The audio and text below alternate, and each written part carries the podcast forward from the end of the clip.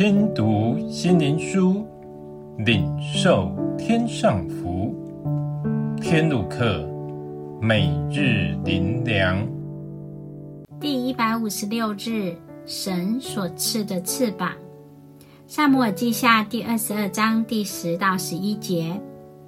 他又使天下垂，亲自降临，有黑云在他脚下。他坐着基路伯飞行，在风的翅膀上显现。翅膀是带领飞翔，是可以腾架而飞，凌空而去，其气势何等浩大！但当翅膀被捆绑，翅膀受挫而下垂，翅膀无力展开。因开不起来，所以就无法飞翔了。我们每个人也有属灵的翅膀，它可以让人腾驾一切困境，让我们凌空而去，不受属地的辖制。什么能使我们属灵的翅膀无法展开呢？就是被一股莫名的力量捆绑，那是外在的黑暗权势，还有人内心的灰心丧胆。他的心思意念不再光明，不再热情奔放，而陷入悲观无望，所以翅膀下垂了，没有意愿与动力去展开翅膀。唯有比我们所处的环境和我们的心思更大的力量和盼望临到，能靠自己是无法抵挡这内外的阴霾，使我们陷入无能为力的光景。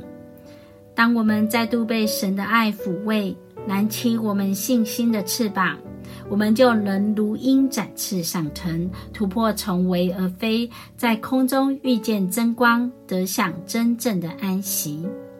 神说：“他是天下垂，亲自降临，有黑云在他脚下，他坐着基路伯飞行，在风的翅膀上显现。”当我们在黑暗疲乏时，来到爱我们的耶稣面前，耶稣的爱临到我们，使我们凭信心展开翅膀，向着耶稣飞奔而去，在空中与主相遇，在主爱中进入神所赐的安息之所，就是耶稣的隐秘处。它使一切复苏成为美好。最后，让我们一起来祷告。